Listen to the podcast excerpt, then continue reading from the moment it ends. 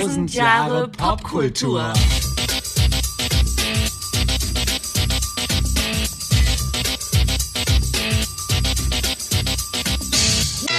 Einen wunderschönen guten Tag zusammen. Guten Tag zu 1000 Jahre? Popkultur Genau. mit dem heutigen Thema. Smells like 90s. Genau. Es riecht Mal schon. wieder, mal wieder, genau, das riecht schon. Mal wieder ein Thema, das sich äh, über Stunden hinziehen könnte, Ja. wenn wir es denn zuließen. Ja, man könnte eigentlich dieses und auch das kommende Jahr wahrscheinlich damit füllen. Komplett. Ja. Um nicht zu sagen, das nächste Jahrzehnt. Vielleicht Ja. auch, ja. genau.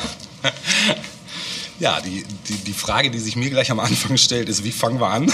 Weil es gibt ja die Möglichkeit, chronologisch vorzugehen. Ja. Ich weiß aber jetzt schon, dass selbst wenn wir uns das vornehmen, spätestens bei einigen Bandbetrachtungen, die ich so in petto habe, äh, man eh forciert ist, in den Jahren zu springen, allein schon wegen der Alben, die halt nicht alle in einem Jahr rausgekommen Das sind. stimmt. Platten. Platten, Ähm, ja. Genau, ich habe mal in meinem Tagebuch nachgesehen, wie ich das ja des Öfteren schon gemacht habe in letzter Zeit, Mhm. um mal zu gucken, äh, habe ich irgendwie diesen, diesen Übergang 80er, 90er Jahre irgendwie schriftlich vermerkt. Und das habe ich. Und äh, wir kommen jetzt zur neuen Rubrik Liebes Tagebuch. Liebes Tagebuch.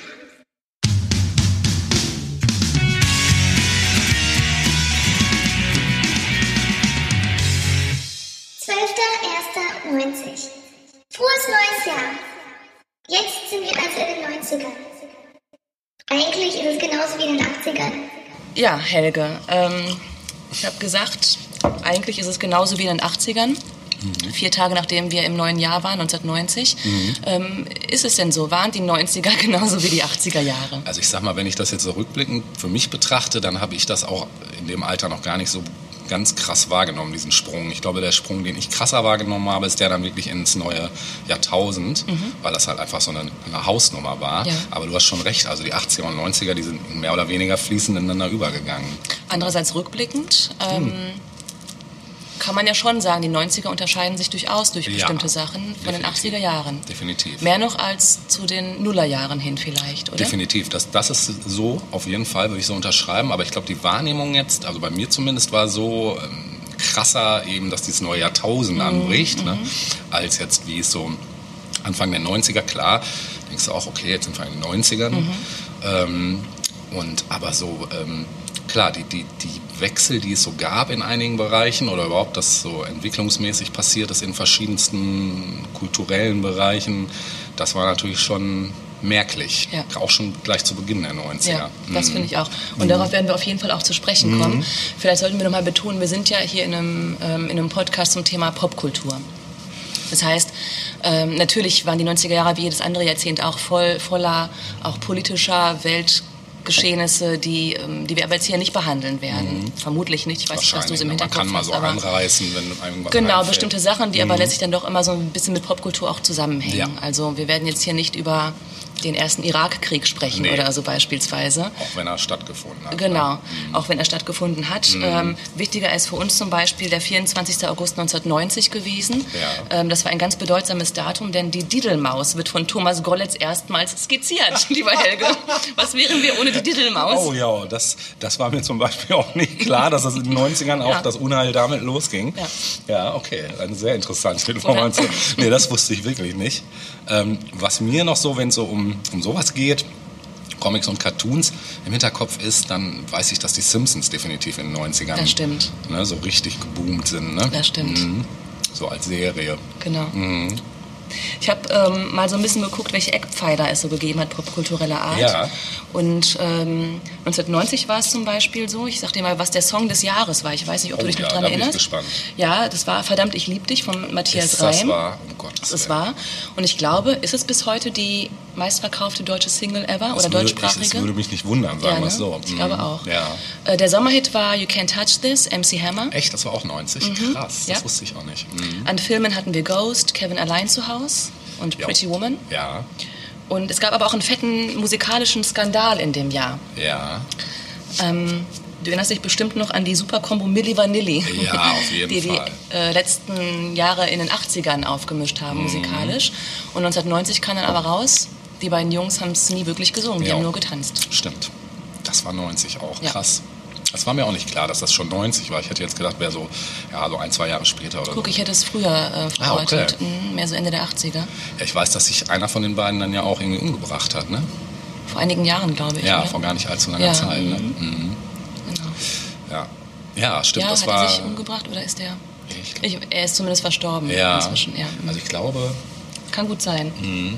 Jedenfalls, Frank Farian war, glaube ich, der Produzent Ja, hinter der ganzen genau. Geschichte Richtig. und äh, brauchte zwei gut aussehende Jungs, genau. die tanzen konnten und die Stimmen kamen, genau, bewegen. lippensynchron bewegen und alles andere kam vom Band. Genau. Den Jungs wurden sämtliche Grammys aberkannt. Ja. Äh, die waren ja doch relativ erfolgreich. Also Ja. nicht nur in, im deutschsprachigen Raum, sondern auch in den USA, in Ja. England mit ihren Hits. Auf jeden Fall. Es war dann All ja We Know auch. Is True. Ja, hatte ich sogar auf Single. Ja. Mhm. Uh, uh, uh. Fand ich auch großartig. Ja, da war war auch ein super. Beat drin verarbeitet, den ich vorher schon in einem anderen Hip-Hop-Stück sehr Ja? zu schätzen gele gelernt habe, nämlich bei Eric B. und Rakim, äh, Paid in Full ist derselbe Beat. Da müssen wir mal alle reinhören. Mhm, da müssen wir reinhören, verlinken wir, Ja. genau. Mhm. Überhaupt so diese Art von, ja, Pop trifft auf Hip-Hop, das war es ja letzten Endes, Ja. ne? ging da eigentlich so richtig los, ne?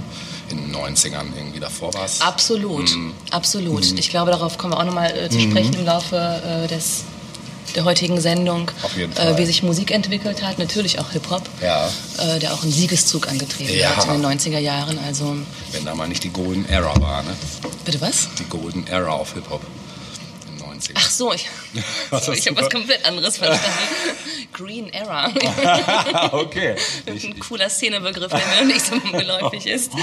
Ja, das stimmt. Die Mhm. goldene Ära, ja, Kann man sagen. absolut. Ne? Überhaupt hat, was die Musik betrifft, ja, hatten einige Genres so ihren Durchbruch. Ne? Willst du zuerst über Musik sprechen? Ist mir völlig äh, Wumpe. Ich kann auch immer wieder zwischendurch über Musik sprechen. Also da habe ich so viel. Also ich hätte auch schon direkt ein Musikstück, das ich gerne Hm. auch einleitend spielen würde. Finde ich gut. Ich möchte gar nicht sagen, was es ist, weil Ja. ich finde, äh, den, mit den ersten Takten wird jeder wissen, was es ist. Und das Okay. äh, Lied kam 1990 raus. Ja. Ja, von einem von jemandem, der damals schon Superstar war. Und das Lied, finde ich, ist, ähm, ist durch die 90er gegangen komplett. Ja, Und man, ja. es ist bis heute ein Klassiker im Prinzip. Okay. Das hören wir uns jetzt mal an. Ich bin sehr gespannt. Ja. Viel Spaß.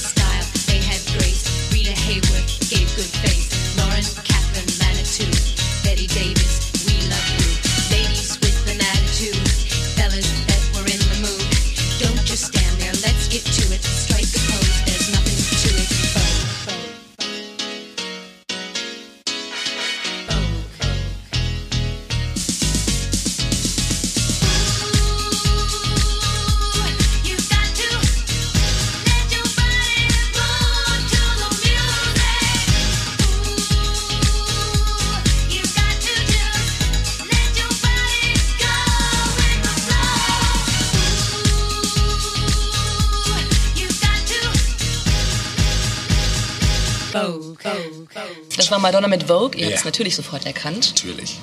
Ein Kultlied, Mhm. kann man so sagen. Eigentlich schon direkt nach Erscheinen war das Lied Kult, oder? Definitiv. Vor allen Dingen, wenn man auch wieder so äh, drauf blickt, wie ich eben schon zu dem meinte, dass hier halt auch ganz klar Club-Geschichten ähm, in, so in Pop einfließen. Clubmusik also, meinst du, ja. Genau. Mhm. Also so Sachen wie House, Hip-Hop ist alles drin. Ja. Ne? Und das ist äh, für die 90er, glaube ich, auch so, das kann man so den 90ern schon mal so als großen Stempel aufdrücken. Absolut. Dass so äh, Genres wie Hip-Hop, House, später halt auch noch Acid House, Techno und der ganze Kram da so richtige Schübe gekriegt haben. Ja. Zumindest was so die Popmusik-Ecke anbetraf. Und ja, das ist bis heute eigentlich auch so geblieben und hat sich immer noch weiter äh, gesteigert äh, bis zu einer, ich sage mal jetzt, das ist leider eine persönliche Meinung, aber bis zu einer derartigen Belanglosigkeit, dass ich mir heutige Charts kaum noch geben kann. Das stimmt. Um nochmal zurück auf Madonna zu kommen mit dem Song Vogue. Ähm, das Video ist auf jeden Fall sehenswert. Mhm. ja, Ähm, könnt ihr euch ja nochmal angucken. Wir waren gerade erstaunt, dass David Fincher das ähm, da die Regie äh, geführt hat Ja, bei klar. dem Stück. Mhm. Ähm, und du sagtest vorhin, das Oberteil hätte sich sparen können, Ja. weil es eben praktisch durchsichtig ist. Genau. Äh, interessant, also wenn man sich heutige Popstars anguckt, auch die großen Namen, die spielen ja sehr viel mit nackter Haut. Ja, ne? ja. Aber eine Madonna hat's mh, als eine der ersten gemacht. Cher war auch noch so in den 80ern gut Mhm. Ja, dabei, mit stimmt. wenig Kleidung Genau, und so. spa- sparsame Kleidung. Genau. Mhm. Aber so eine Madonna hat daraus immer ein Politikum gemacht. Und man Ja. hat sie auch immer irgendwie abgenommen. ja, das stimmt. Also auch ihr Buch, das danach dann irgendwie kam, wo wir gesagt haben, okay, danach Ja, hat sie sich dann genau. wirklich gespart. Ja. Ähm, oder mit, war das die Platte Erotica, hieß die so? Die hieß so. Ne? Und das Buch, ist das Sex oder so? Ich, ich Ja, glaube, ich glaube ne? irgendwie so. Gut, dafür wurde sie, glaube ich, auch verrissen und weiß ich was nicht alles. Ja, aber sie hat sich viel einstecken müssen, ne? aber das war ihr, Genau. glaube ich, auch wurscht. Das war ihr bestimmt wurscht, Ja. Mhm. ganz sicher. Und trotzdem würde das heute eine, weiß ich nicht, wie heißen sie, eine Katy Perry. eine Katy Perry machen zum Beispiel, Ja. ähm, dann würde man denken, okay, das ist irgendein Marketing-Gag, die Ja, will klar. vor allem Platten verkaufen. Oder nimm hier ähm, Lady Gaga. Lady Gaga oder so, ja, genau. Die haben es ja auch äh, von Anfang an kultiviert. Genau, ne? genau. Also, Madonna, glaube ich, hat sich bestimmt gefreut, dass sie mehr Platten verkauft hat. Ja. Aber vielleicht unterstelle ich hier auch jetzt was, was gar nicht so ist, aber ich hatte schon immer den Eindruck, die glaubt an das, was sie macht. Ja. Und da ist, das ist Teil ihres Programms. Glaube ich auch. Also ihr nehme ich das auch auf jeden Fall ab. Ja. Und ich glaube auch, dass sie da damals schon so viel das auch selbst entschieden hat. Es gab mal so eine ganz eindrucksvolle Rede von ihr auf irgendeiner Preisverleihung, ob du die gesehen hast, ob das Grammys waren oder so, wo sie mal einmal richtig über die ganze Branche so einen Rant äh, gehalten hat, äh, wo man halt auch ihr angemerkt hat, dass sie halt einfach auch durch die Hölle zwischendurch Ja. gegangen ist, äh, weil sie halt eben nun mal eine Frau ist und dann in so einer einer von vielen männerdominierten Branche wie der Pop oder überhaupt der Musikbranche äh, da glaube ich echt hart kämpfen musste Ja. und ja dann eben halt so die weiblichen Mittel eingesetzt hat, was ja auch ein guter geschickter Schachzug eigentlich ist. Ne? Nur ähm, ich glaube so immer nur die Sonnenseite hat sie da mit Sicherheit Nee, nicht das glaube gesehen, ich auch, Ne? ja. Also und glaube, dass sie dann natürlich diesen heutigen äh, Popstars und Sternchen da den Weg schon auch Absolut. geebnet hat. Ne? Na klar. Mhm. Und wenn Ja. du siehst, wie dann so zum, eine Britney Spears, die erst noch so als das unschuldige Schulmädchen auftritt und dann plötzlich auch schon im dritten Ja. Song auch nichts mehr anhat. Ne? Also es geht dann Ja. auch schnell, ne? Zumindest wenn da andere Leute nochmal als Entscheidungsträger hintersetzen, weil da glaube ich zum Beispiel eher nicht, dass Britney Spears das selber entschieden hat. Das war mit Sicherheit irgendein geiler Onkel auf einem Chefsessel, der Ja. meinte, ja komm Mädchen, du machst Genau. jetzt mal nackig. Ja. Und das hat sie dann halt auch, Und bei Madonna war das vermutlich auch umgekehrt, dass sie erstmal Leute Ja. überzeugen musste. Ähm, ich meine, wir denken auch alle an die 80er Jahre, als sie bei den MTV Music. Awards äh, Like a Virgin im. Brautkleid, Ja. ne? ich meine, Stimmt, ja. Das war auch schon großartig. Ja. und Madonna hat sich auch die Jahre über gehalten. Also die 90er Ja. Jahre auf jeden Fall. Ja. Hast du noch ein paar Hits gehabt? Ja, selbst heute hat die immer noch mal wieder zwischendurch so Dinger, wo du Ja. denkst, wow, Ja. Mhm.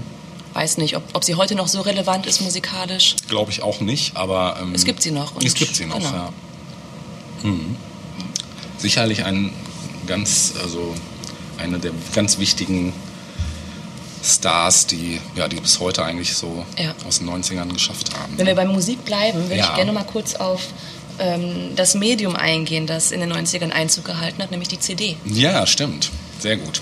Ein guter Ja. Einwand. Hatte ich jetzt gar nicht mehr, aber du hast recht, absolut, in den 90ern. Die Mhm. kam in den, oder weiß ich nicht, irgendwer hat es wahrscheinlich auch schon in den 80ern gehabt, Ja, ich aber glaube, Ende der 80er ging es Ja. schon los, war aber noch unerschwinglich. ja, und vor allem die Skepsis war auch noch groß. Ja, ne? Was soll dieses komische silberne Ding da?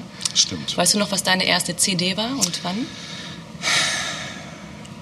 Das ist schwierig, aber ich weiß, dass eine meiner ersten CDs war ein Acid House Sampler. Die habe ich auch noch. Das Problem ist leider, die ist von, ich glaube, 89 oder 88. Damals war die Technologie noch nicht auf dem Stand, wie sie Ja. heute ist. Das heißt, die hat leider schon sehr gelitten, was die Qualität des Klanges angeht. Es gibt einige Stücke da drauf, die kannst du kaum noch hören, weil die nur noch grisseln. Und da merkt man halt leider, dass das kein Tonträger für die Ewigkeit ist, Ja. eine CD. Das ist äh, bei den heutigen wohl schon eher der Fall, aber es ist auch klar, dass die irgendwann einfach das Zeitliche segnen. ne? Äh, Meine erste CD war 1991. Äh, Bing Crosby, seine Weihnachtslieder. Mhm. Geil. White Christmas hieß die Platte. Die habe ich auch noch. Und die habe ich gekauft bei JPC, als das unten Ja. im Forum gerade irgendwie aufgemacht weiß ich hatte noch. In, in der Mhm. Stadt hier. Ja, Schön. aber die habe ich noch. Mhm. Ja.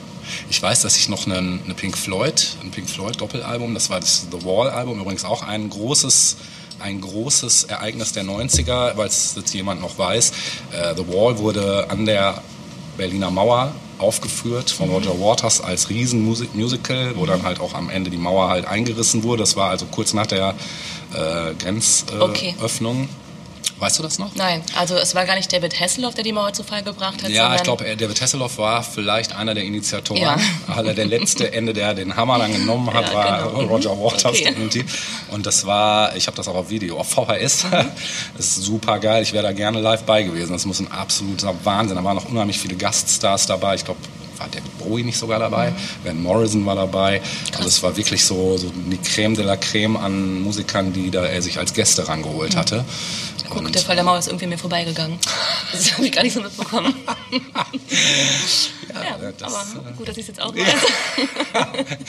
Das fällt mir noch dazu ein. Und da hatte ich halt auch die Doppel-CD davon. Mhm. Und das war ein Live-Album, eins der wenigen wirklich richtig geil auch produzierten Live-Alben, weil es stört einen nicht, dass es live ist. Mhm. Also das ist leider oft so bei Live-Alben, da stört es einen irgendwann, dass Ja. immer mehr Nebengeräusche drauf sind Ja, als Musik. stimmt. Und da ist es nicht so. Also die haben es gut gemacht. Mhm. Ja, die hatte ich auch auf CD und ach, weiß ich nicht, ich glaube so ein, eine Compilation von Sally Oldfield, so ein Best-of, dann noch ein Best-of von Amon Dül, also alles ganz unterschiedliche Ja. Musik, aber das war so der Hype. Damals kamen plötzlich so Best-ofs als Doppel-CD und Mhm, Dreifach-CDs und ich musste sie mir alle gönnen.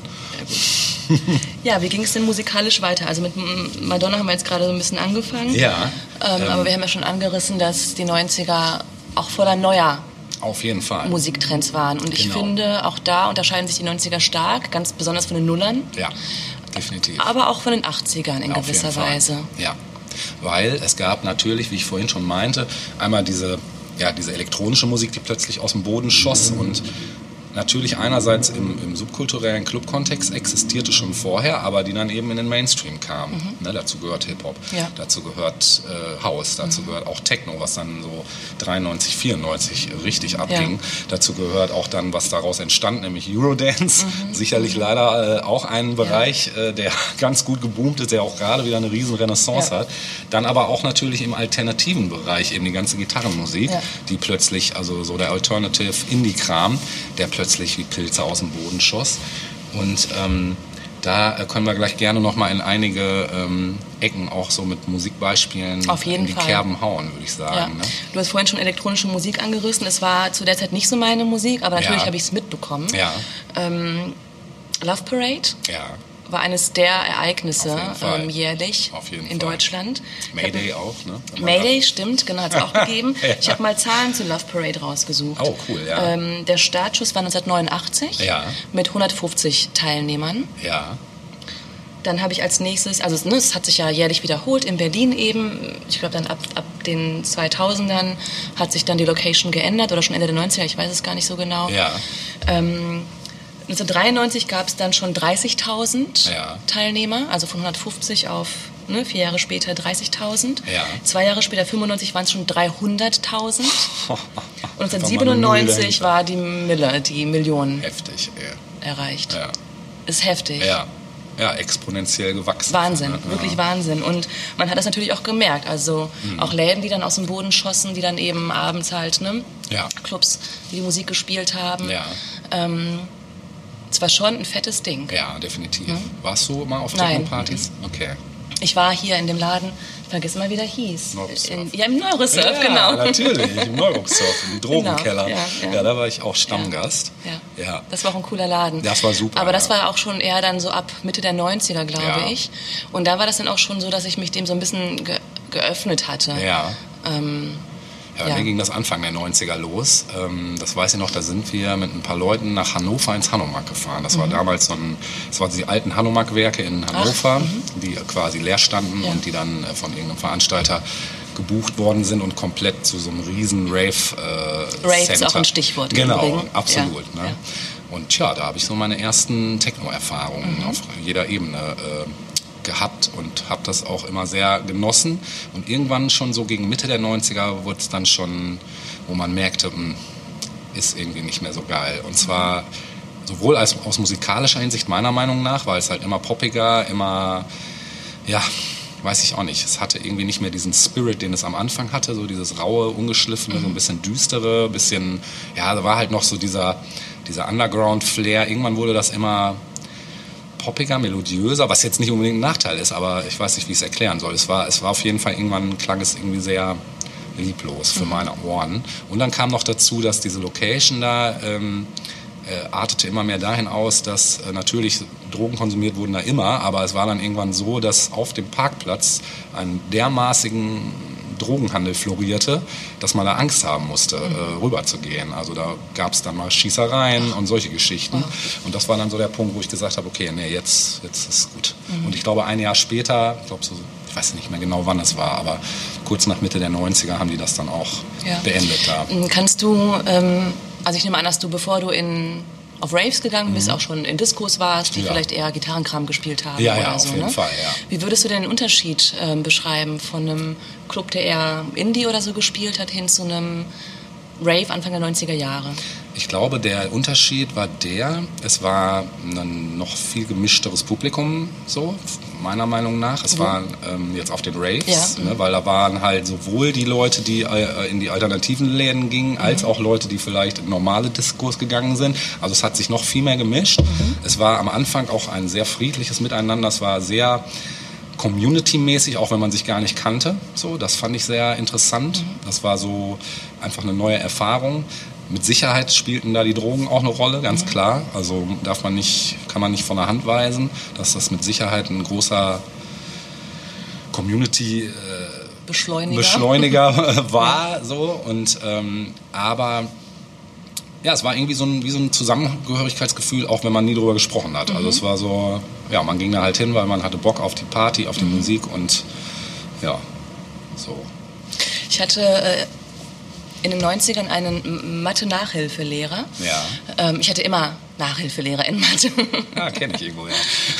Und der, ähm, der war als Typ, der war einfach super schlau und hatte eine Klasse übersprungen und war trotzdem noch eine unter mir und wusste alles. Und, ne, der hat sich das nur kurz angeguckt, meine Aufgabe, und wusste sofort, worum es ging. Ja. Er war aber nicht so gut im Didaktischen. Also wir haben da weniger gelernt. Er hat mir Ja. dann immer nur gesagt, wie dann die Lösung heißt.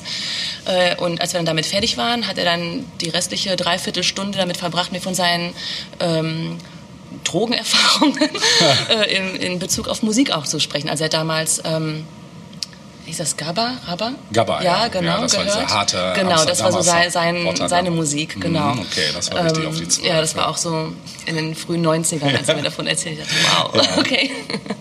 Ja. Habe ich auch noch was zu, weil das war bei diesen Raves zum Beispiel auch so. Du musst dir das vorstellen, es war zwar einerseits eine riesen Location, es gab aber innerhalb dieser riesen Locations lauter kleine äh, Locations, Mhm. wo unterschiedliche Strömungen eben der dieser elektronischen Musik liefen. Ja. Also es lief natürlich der klassische Techno, sage ich jetzt mal. Mhm. Dann lief dieser, ja, dieser Rave, also was, was man irgendwann als Rave bezeichnet hat, was halt wesentlich nochmal ein paar Beat per Minute schneller war. Also das heißt, der klassische Techno war so im Bereich so, ja, jetzt muss ich so ein paar Fachbegriffe droppen. Also wenn es Fragen gibt, ich versuche da noch was zu verlinken, auch zu dem Thema, ja. das jetzt nicht zu kryptisch klingt. Also ich sag mal so, House spielte sich immer so in dem Bereich 120 bis 130 Beats per Minute ab. Das ist so ungefähr so ein Tempo, ne? während dann die ähm, härteren Techno-Sachen waren dann schon so bei 140 und die Rave-Sachen waren dann schon so um die 150, 160, also nochmal ein ganz ordentlicher Zahn drauf. Dann gab es aber auch schon so Sachen wie Jungle und Drum and Bass, Ja. da gab es Locations, dann gab es eben Gabba, heute heißt das wahrscheinlich dann eher Hardstyle oder irgendwie sowas, also es war richtig schnell und auch richtig auf die 12. Hardcore gab es noch, ähm, Gab es auch so Kuschelecken für Trance und Ambient? ja, und so? Ambient natürlich. Ja. Es gab immer Chill-Out-Areas, Ja, wo dann Ambient und flächige äh, Sounds teilweise komplett ohne Beats liefen. Und es gab dann auch irgendwann diese Intelligent-Techno-Strömung. Hast du dich immer eingefunden? nee, nee, eher gar nicht. Also da konnte ich am Anfang noch nicht so viel mit tun. Erst dann eigentlich durch so Leute wie Plastic Man, ähm, also Richie Horton war ja hinter Plastic Man, der hat irgendwie so, eine, so, eine, so ein Genre geschaffen, das war neu zu dem Zeitpunkt, das war sehr minimal und sehr durchdacht und sehr treibend, aber war halt, da fehlte teilweise wirklich komplett die Melodie. Also es war wirklich nur noch rhythmisch und komische Geräusche und Sounds und das war dann so, damals hieß es Intelligent Techno halt, ne? Und äh, FX Twin war irgendwie so einer, der dann so zwischen den Stühlen war, der hat so völlig unvorhersehbare Sachen, äh, sehbare Sachen gemacht, so völlig sein eigenes Ding und denke ich mal auch nochmal der elektronischen Richtung da an einigen Stellen ähm, Schübe gegeben Ja. und solche Areas gab es dann auch noch. Ne? Und ja, so war das eben da in Hannover. Und in Neurosurf war es ja schon eher so zum Beispiel, da war dann immer eine Art von Techno oder Ja. äh, ich habe, weiß nicht, meinen ersten Jungle-Abend habe ich im Neurosurf verbracht, wo ich gar nicht wusste, dass das ist an dem Tag. Ich komme Mhm. da rein und es ist nur Gebolze und Gebretter und ich denke, was ist das irgendwie? Ich kam erst gar nicht zurecht, wollte gerade gehen und hat es mich gehabt. So, dann auf einmal war ich da drin und ich fand es plötzlich super und das war dann auch mein Steckenpferd eine ganz lange Zeit. Also Drum Bass hat mich dann irgendwann abgeholt. Das, das, das fand ich auch gut. Also das Ja. war so das Einzige in dem großen Genre, was ich gut fand. Ja, ja, es hatte halt auch irgendwie noch so was Organischeres, ne? durch Vermutlich, diese ja. Drum Sounds irgendwie, ne? Es war halt nicht so, es klang nicht so rein elektronisch. Und da wollte ich dich nämlich eben gerade Ja. schon aufgreifen. Es gab ja nun auch noch diese andere große Strömung, Ja. ähm, die sich da Trip-Hop nannte, Ja, ja. die auch in den 90ern Ja. losgetreten wurde. Absolut, Und das mhm. war ja zum Beispiel auch eine Art von elektronischer Musik, Ja. die gar nicht unbedingt elektronisch Ja. teilweise klang. Ja. Ne? Und äh, das zum Beispiel wollte ich auch gleich nochmal näher noch so ein, zwei Acts nennen und Ja. auch noch was spielen. Ich dachte mir jetzt gerade, was jetzt gerade super passen würde, weil es wird die, die Strömung der 90er musikalisch ganz gut auf den Punkt bringen. Ich habe einen Megamix gefunden Ja. im Netz, wo ich sag mal die 90er innerhalb von vier, fünf Minuten einmal Ja, super. abgehandelt werden. Ja. Äh, da können wir einfach mal rein. Das machen wir jetzt. Das fällt jetzt nicht irgendwie unter Mesh-Up des Monats, da hätte ich später noch was, Mhm. sondern es ist eher wie so ein, ja, so ein Zeitdokument eigentlich. Und zwar echt ganz gut gemacht, auch wenn teilweise wirklich schlimme Dinge mit drin sind, aber Auch das man muss gehört es, dazu es gehört alles dazu. Genau. Wir kommen nicht drum rum. Ja. Viel Spaß mit diesem Megamix. This is a journey into sound.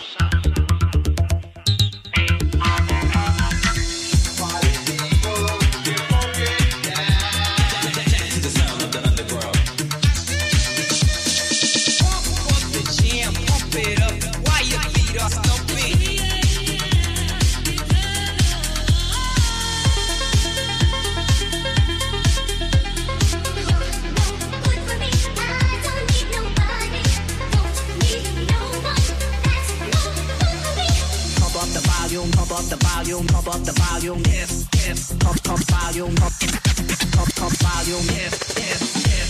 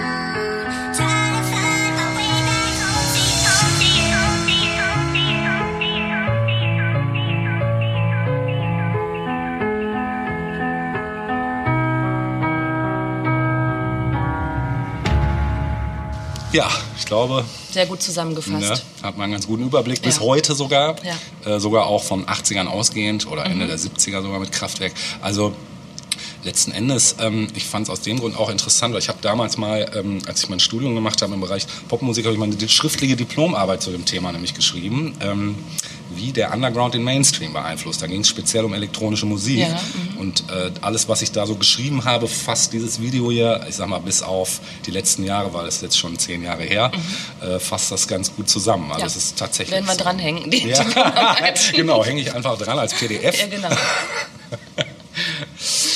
Oder wir besprechen es als Hörbuch.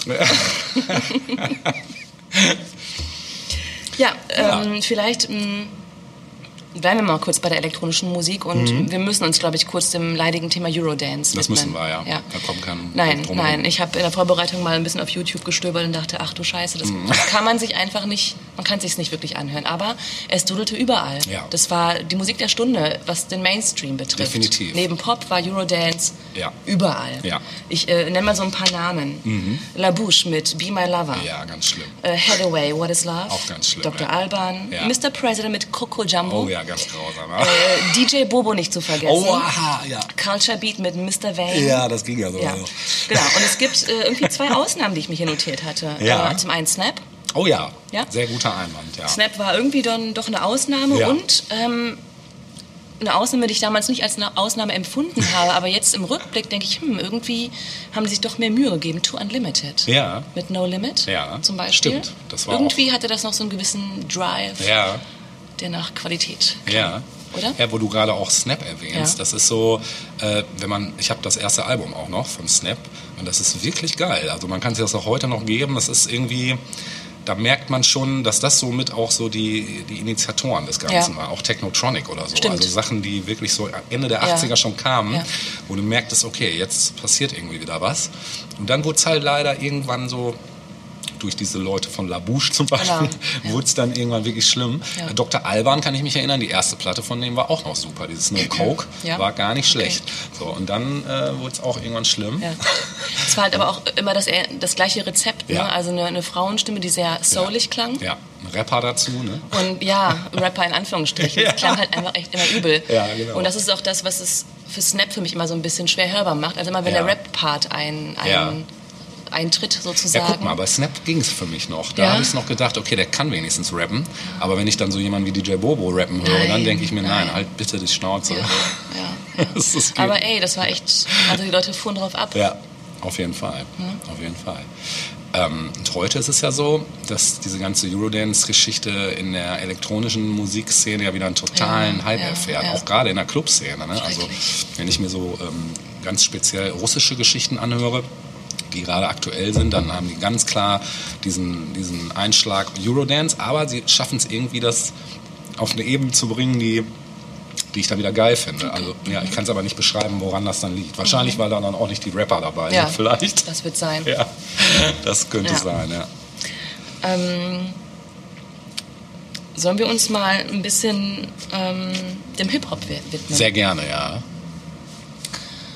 Erzähl doch mal. Wie war das so, du Ja. und der Hip-Hop? Ich und der Hip-Hop, wir Ja. hatten uns schon Mitte der 80er ineinander verliebt. Mhm. Also ich habe noch die Platte von Sugar Hill Gang, Mhm. ähm, den Klassiker schlechthin, weiß ich noch, hat mich damals absolut umgehauen. Oder so Sachen wie äh, Last Night a DJ Saved My Life, wo auch Rap-Parts drin waren. Also so Stücke, die, ja, weiß ich nicht, also Rap und diese Beats dazu, ich, ich fand es gerade eben im Hinblick auf das Schlagzeug immer interessant, weil es waren ja teilweise wirklich gesampelte alte Funk-Beats ähm, von irgendwelchen alten James Brown-Scheiben zum Beispiel und da wurde dann drüber gerappt.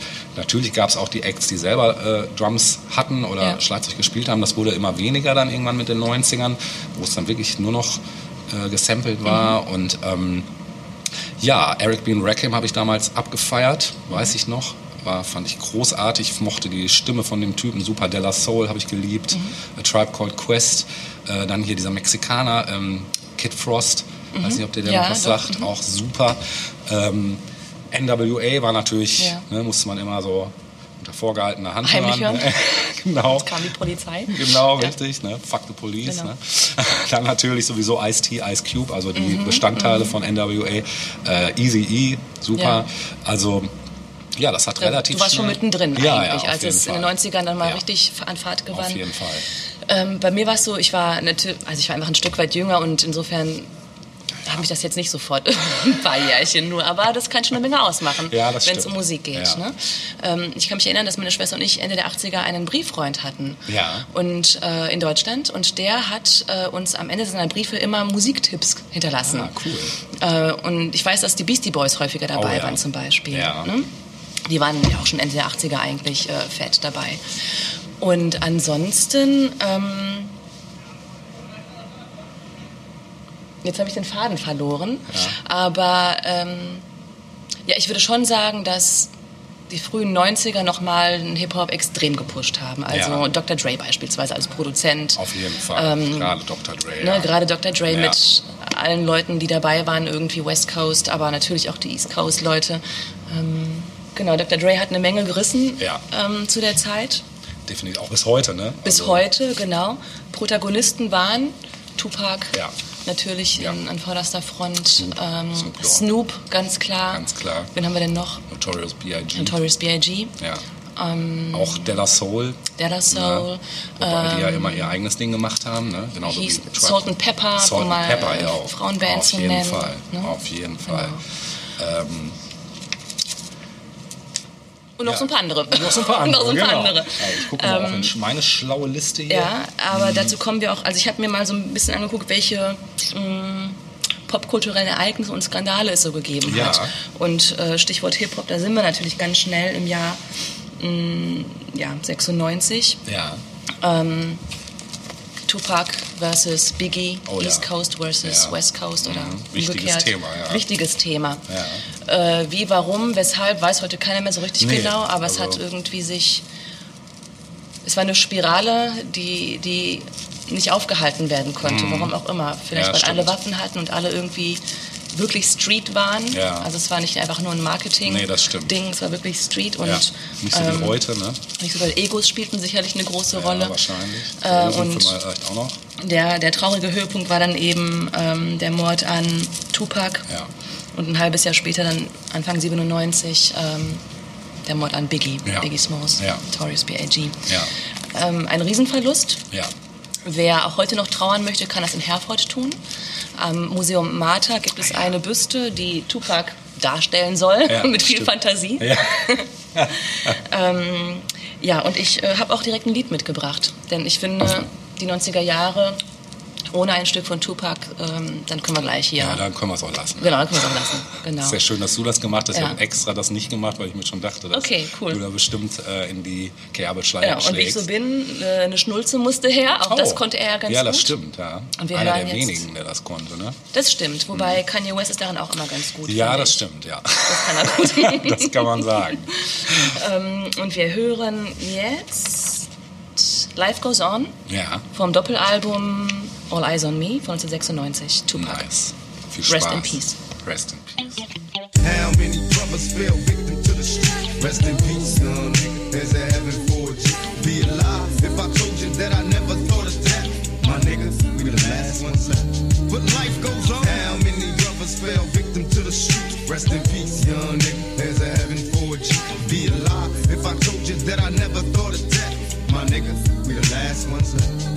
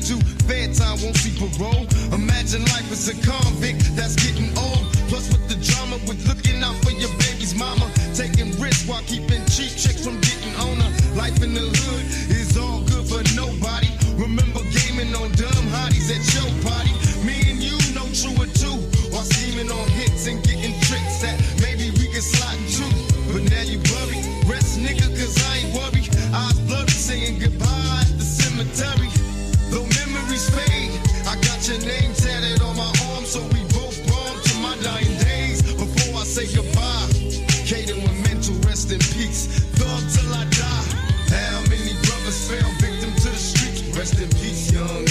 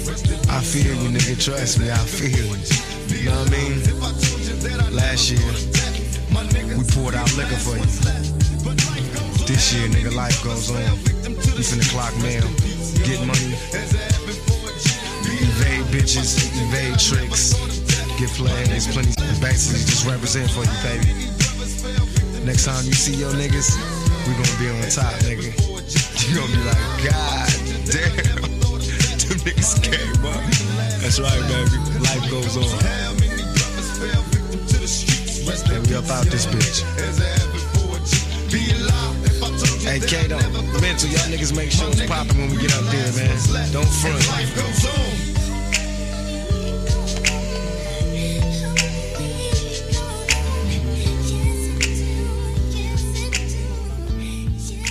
Ja, soll man dazu sagen, ne? Das ist halt einfach Kulturgut.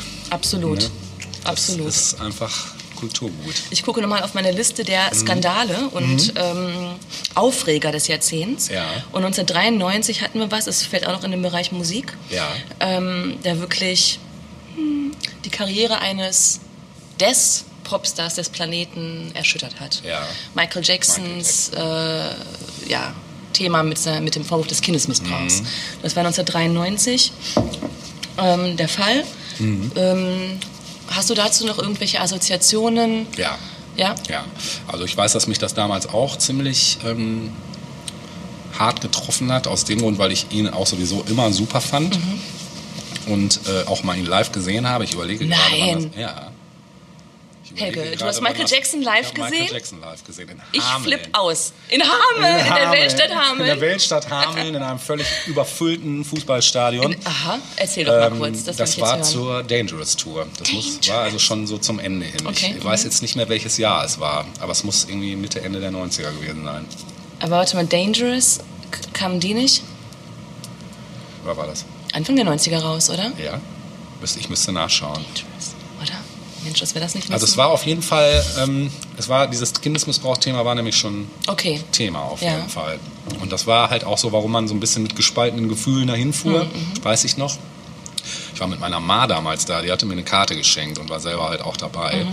Und das war, ähm, boah, es war ein krasses Konzert einfach, ne? Also den zu sehen da auf der Bühne ich. und wir waren auch echt nah dran, also wir standen so vierte, fünfte Oh. Reihe. Äh, da war dann auch taktisch klug ein Getränkewagen aufgebaut und da standen wir. Und das war, glaube ich, auch ganz gut, weil wir standen jetzt nicht direkt vor der Bühne, aber Mhm. das Ding war relativ nah an der Bühne und da war auch nicht so ein Gedränge wie. Mhm. Das war also eigentlich ein super Pole-Position-Platz und ja, also ich weiß Sehr noch, cool. am Schluss ist er mit einem, ähm, Mit einer Rakete weggeflogen? Ja, Ja? wobei man dann munkelt, es wäre wohl nur ein Double gewesen. Ich habe jetzt nicht gesehen, wann die den ausgetauscht hätten Ja. können, aber Man munkelte ja viel, äh, wenn es um Michael Jackson ging. Das ging ja schon in den 80ern los, Mhm. Ja. also mit seinem Sauerstoffzelt, Ja. in dem er vermeintlich schlief, mit Ja. Bubbles, dem unvergessenen Ja. Schimpansen-Companion. äh, es Mhm. gab da, und dann natürlich die ganzen OPs, die er seinem Gesicht angetan hat. Äh, das alles waren aber eher so Spleens eigentlich, ne, die er sich erlauben konnte, noch in den 80ern als Einmal größter das. Popstar aller Zeiten. genau. Äh, Und dann kam eben 93 mit diesem Vorwurf und man wusste ja schon im Vorfeld, also er hatte ja immer irgendwie auf seiner Neverland Ranch äh, auch Kinder dabei. Ja. Macaulay Culkin als Kevin Ja. Allein war ja auch ein enger Freund. Ja. Ne? Mhm. Ähm, und plötzlich wurde es ernst. So. Genau. Ähm, ich kann mich jetzt nicht mehr an jedes Detail erinnern. Es ging dann ja, glaube ich, über mehrere Instanzen, auch über mehrere Jahre hat sich das ganze Jahr gezogen Ja. und ähm, Ich glaube, das hat ihn auch ganz schön zermürbt. Also mit ich glaub, Sicherheit. mm, es gibt auch einige Dokus online dazu. Da habe ich, Mhm. weiß ich nicht mehr, vor einem Jahr oder wann irgendwas mal auch dazu gesehen. Das ist schon interessant, sich so in den Kopf dieses Typen so ein bisschen reinzudenken. Mhm. Äh, man, man wird nicht schlau aus dem Nee. und man weiß, also ich, ich weiß nicht, ich erlaube mir da kein Urteil, ich weiß nicht. Mhm. Ich auch nicht. Ich kann es echt nicht sagen. Also Ich auch nicht. Also ich glaube schon, dass er einfach durch seine Kindheit und so, er hat ja, Ach, glaube ich, Mensch, einfach ja. eine krasse, beziehungsweise keine Kindheit gehabt, ne, mit den Eltern oder mit dem Vater vor allen Ja. Dingen, der ihn da so, ja, so reingepusht hat in das Ganze. Und er um ist nicht zu sagen, reingeprügelt hat. reingeprügelt, Ja. genau. Und ich meine, er hat eine Wahnsinnsstimme damals schon gehabt einfach. Es ist so, man merkt halt gleich, dass da einfach, ja, das ist halt einfach ein Weltstar Ja. von Anfang an gewesen. Ne? Und dann auch die ganzen Songs selber geschrieben, alle. Ja. Es gibt Demoaufnahmen, wo er diese Instrumente selber spielt und so. Ähm, ich weiß nicht, ob du das mal gehört hast, Mhm. so für die ersten äh, äh, hier. Billie Jean und sowas Mhm. als Demo-Version von ihm gespielt und es ist Wahnsinn. Also wenn du das hörst, ähm, ja, da hast du keine, keine Fragen Mhm. Ja. mehr. Ne? Mhm. Ja, insofern war das natürlich auch so mit eins der krassesten Konzerte, glaube ich, die ich in meinem Leben gesehen habe, weil man halt wirklich so einen totalen Weltstar gesehen hat. Und dann in Hameln. Ne? Mhm. Hameln, Was ja. für, ne? Warum in Hameln? Ne? Ja, gut. Ich erinnere mich, wir hatten Ende der 80er einen Nachbarn, der war ein paar Jahre älter äh, als wir. Und der war ein riesiger Michael Jackson-Fan. Ja. Und der hatte äh, zu Bad-Zeiten ähm, auch sich Konzerttickets klargemacht. Und Ja. wir dachten so, wow, Geil. das Ereignis des Jahrhunderts. Ja. Ich Ja. weiß sogar noch, was die Karte gekostet hat. Die hat irgendwas um die 60 D-Mark gekostet. ist ja heute ein Schnäppchen. Ist heute ein Schnäppchen, ja. absolutes Schnäppchen. Heute fängt es dabei an irgendwie. Ja. Ja. Ich habe die, glaube ich, sogar noch irgendwo. Was mir gerade noch einfällt, ähm, die Party des Jahrhunderts, genau. Ja. äh, Fantastischen Vier. Wir haben m, beim Hip-Hop äh, nicht die deutschsprachigen Stimmt, stimmt. Rapper erwähnt. Sehr wichtiges Thema, Hm? ja. Also Fantastische Vier als ja. Ja. die Band, die zumindest deutschsprachigen Hip-Hop äh, salonfähig Ja. gemacht hat in Deutschland. Das kann man sagen, ja. Mhm. Das kann man sagen. Und die ja auch ähm, wirklich, ja, durchaus ihre Berechtigung einfach auch Absolut, haben. ne? ja Mhm. klar, bis heute ne, sind sie dabei. Ähm, wen hat es noch so gegeben im Laufe der 90er Jahre? Ah, mir fallen noch ein äh, Tobi und Bo. Ja, Dann, ähm, jetzt muss ich gerade überlegen. absolute Beginner oder Absolut, Beginner, glaube ich, ja, nennen sich heute nur Genau, noch. ne? richtig. Ja. Man muss natürlich nochmal so die Wurzeln nennen, hier so wie Torch und Ja. äh, Advanced Chemistry. Ne? Curse. Curse auch. Gibt's doch auch, ja, ne? gibt's Genau, auch. Mhm. genau, auch heute noch. Ne? Ähm, dann fallen mir noch so ein bisschen Außenseiter ein. Kinderzimmer Productions war eine Zeit lang mal oder, oder hier Fishmob. Uh, Ähm, wer mir noch einfällt, Moses Pelham, Moses Pelham, und seine oh ja. aus Stuttgart. ja, ich glaube Frankfurt-Mannheim. Ach, ne? Frankfurt, Ja. stimmt, sorry. Mhm, Ich glaube Sorry. so die Ecke, ne? Ja. Aber äh, stimmt, auf jeden Fall. Ne? Schwester S. Ja, genau. Schwester S, äh, ganz vorher noch äh, Cora E. Stimmt, Cora E, Die genau. eigentlich so als Ja, Frau, Frau, glaube ich. Mhm. hier gerissen, so ga- ganz am Anfang. Ne? Ich habe noch ganz viel Schallplatten aus der Zeit. Mhm. Also ich habe noch ein ganzes Fach in meinem Regal, ist nur deutscher Ja, Hip-Hop cool. aus der Zeit. Also gerade solche Ja. Sachen wie... Freundeskreis? Ja, Freundeskreis, Mhm. genau. Ähm, ha, gab's heute gibt es so Leute wie, oder gab es, ich weiß gar nicht, ob es noch gibt, Blumentopf. Stimmt, ja, ne, genau. genau. Ähm, ja, von den alten fällt mir noch ein Anarchist Academy, Ja, stimmt. an die noch Mhm, erinnern? ja. Die waren schon ein bisschen rockiger. Ja, Ne? ja. Dann gab es ja noch diesen Ableger von Fanta 4 hier, äh, Mega 4. Ach, Das stimmt, war so genau. War das, genau. ne, so Das ist auch noch ein Stichwort, Mhm, also genau. Crossover. Da komme ich gleich auch noch zu. Ne? Ja, Mhm. ja. Da können wir vielleicht jetzt auch gerne den Bogen hinspannen. Können wir gerne machen. Ja. Denn ich finde auch, das ist äh, ein Zeichen, das, ähm, oder das ist auch etwas, was spezifisch für die 90er war. Definitiv, Dass ja. man nicht mehr auf ähm, in verfeindeten Lagern irgendwie unterwegs, sondern dass Musik auch verbunden hat. Ja, auf jeden Fall. Ne? Also Crossover war Und Crossover war ganz klar ein Zeichen. ja, definitiv. Wer, wer kam da zusammen? Hip-Hop und? Ja, Metal, Rock, Genau, ja. ähm, Ja. eigentlich alles, was so, ich sag mal, unter dem Deckmantel alternativen äh, Musik äh, kam, Mhm. Ja. äh, war da so zusammengefasst. Ne? Ich nenne mal gerade so ein paar Namen. Body Count fällt mir zum Beispiel als erstes auf ein mit jeden Fall. Natürlich. Ähm, mir fallen noch ein Rage Against the Machine. Oh ja. Mir fällt ein, natürlich die Beastie Boys. Ja. Mir fallen ein die Red Hot Chili Peppers. Mir fällt ein Faith No More, Mr. Bungle. Primus fällt mir ein.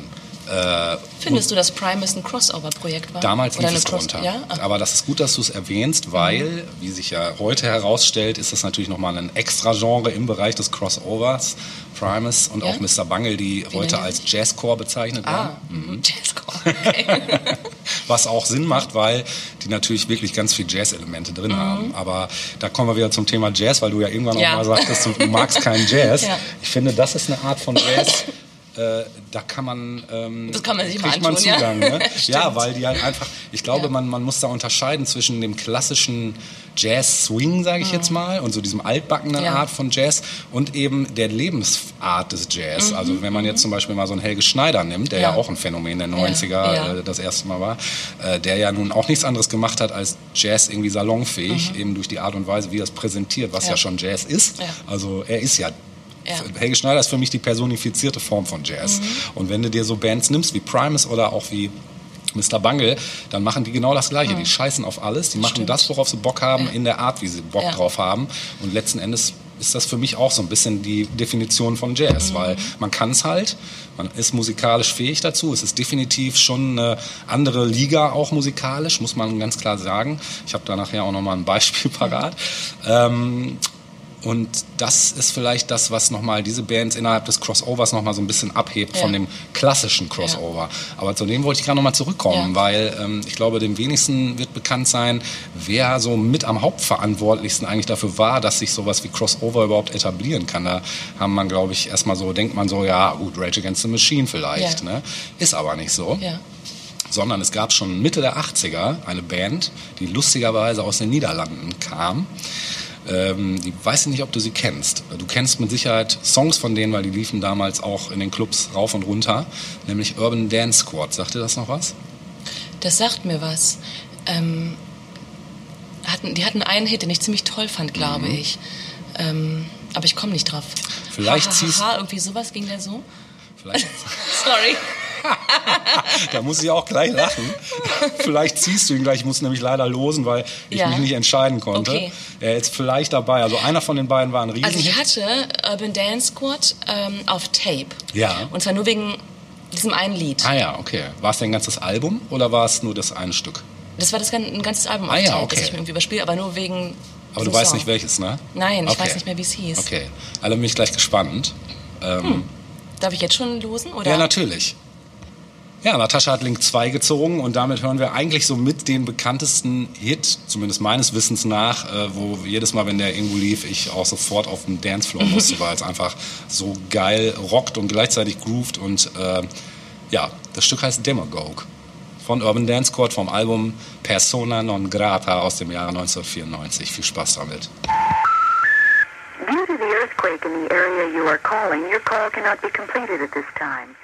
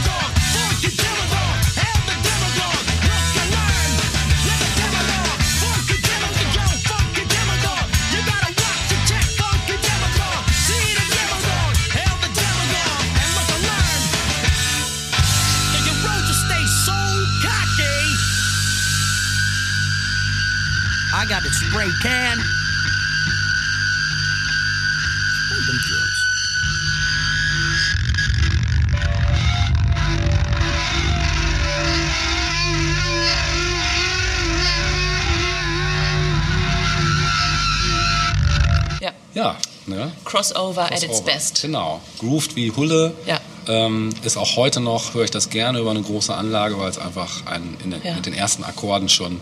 Ja, und das ist auch das Schöne, mh, finde ich, dass in den 90ern stattgefunden hat, dass eben Musikgenres aufeinander zugekommen sind Mhm. und sich miteinander vereint haben. Musikalische Völkerverständigung. Absolut, genau. Also während in den 80ern noch Popper gegen Punker an der Tagesordnung waren, haben wir jetzt sowas wie Crossover. Genau. Und es wurde auch ähm, eifrig gehört. Also Ja. in den entsprechenden Clubs wurde es viel gespielt. Genau. Und der Ja. Begriff wurde tatsächlich das erste Mal auch durch Urban Dance Squad geprägt, bei denen hieß nämlich ein Album Life and Perspectives of a Genuine Crossover. Uh, guck. Ja. Aber Also- schon ganz am Anfang, 90, also 91, glaube ich. Mhm. Hat sich das bis heute noch halten können? Crossover? Ja. Naja, ich sag mal so, es gibt immer noch Sachen in der Richtung. Heute hast du dann aber so einen Namen wie zum Beispiel New Metal, Ja. die dann so als Weiterentwicklung des Ganzen gelten, Ja. was aber im Prinzip immer noch das Diese eine Grundthema Band, ist. da ist der Sänger leider auch äh, irgendwann jetzt kürzlich verstorben. Linkin Park. Linkin Park, Mhm. genau. Das ist doch eigentlich Ja. so, das sind doch die Erben sozusagen. Genau, Ne? ne? also Linkin Park, Deftones. Ähm, Hat Linkin Park mit Jay-Z was gemacht? Sind das die gewesen oder war das irgendwer anders? das kann sogar sein. Da bin ich jetzt gerade Ja. überfragt, aber ich meine, die haben gerne mal mit anderen Ja, Leuten ne? zusammengearbeitet, ja. Also da gibt es auf jeden Fall auch eine ganze Menge äh, an Sachen heute noch, die auch echt ganz cool sind. Linkin Park wurden mir irgendwann ein bisschen zu poppig, also zu Ja, es glatt war auch nicht meine gebügelt. Musik. Mhm. So die Deftones, die mochte ich noch sehr gerne. Ende der 90er, 97 haben die da damals dieses Mega-Album rausgehauen, wo ich dachte, boah, alter Mhm. Schwede, viel fetter geht nicht mehr. Das ist so, also da war so die Essenz von Crossover, traf irgendwie so ein bisschen auf so eine Smashing Pumpkins Stimmung Hm. durch den Sänger, der halt eine sehr keine, also er konnte auch richtig übel rumschreien, aber der konnte halt auch singen, aber so dann immer sehr so am, am Rande des Nervenzusammenbruchs, so melancholisch. Ja. Ähm, total geil. Also das hat mich damals auch total gekriegt. Ja. Gut. Mhm. Wir schauen auf die Uhr und sehen, Ja, leider. erste Folge ist vorbei Ist schon voll, zu diesem genau. Thema. Ja. Aber es wird weitergehen nächste ja, Woche. Genau. Ähm, und ich nenne mal so ein paar Stichworte, die uns dann nämlich erwarten Sehr werden. gerne, denn wir ja. haben jetzt schon natürlich wieder sehr viel über Musik gesprochen. Mhm. Ähm, das wird im zweiten Teil auch noch der Fall sein. Ja. Aber äh, wir werden uns unter anderem dem Internet widmen. Oh ja, Darauf können wir uns freuen. ein wichtiges Thema, ja. Genau. Und Überhaupt äh, die technische äh, Revolution. technische Revolution, alles was damit Evolution. zusammenhängt, genau. Genau. Genau. Mhm. Und äh, sagen jetzt erstmal Tschüss für heute. Richtig. Freuen uns, wenn ihr beim nächsten Mal wieder dabei seid, Genau. wenn es Und wieder heißt Wenn es wieder heißt, 1000 Jahre. Popkultur. Bis bald. Bis bald.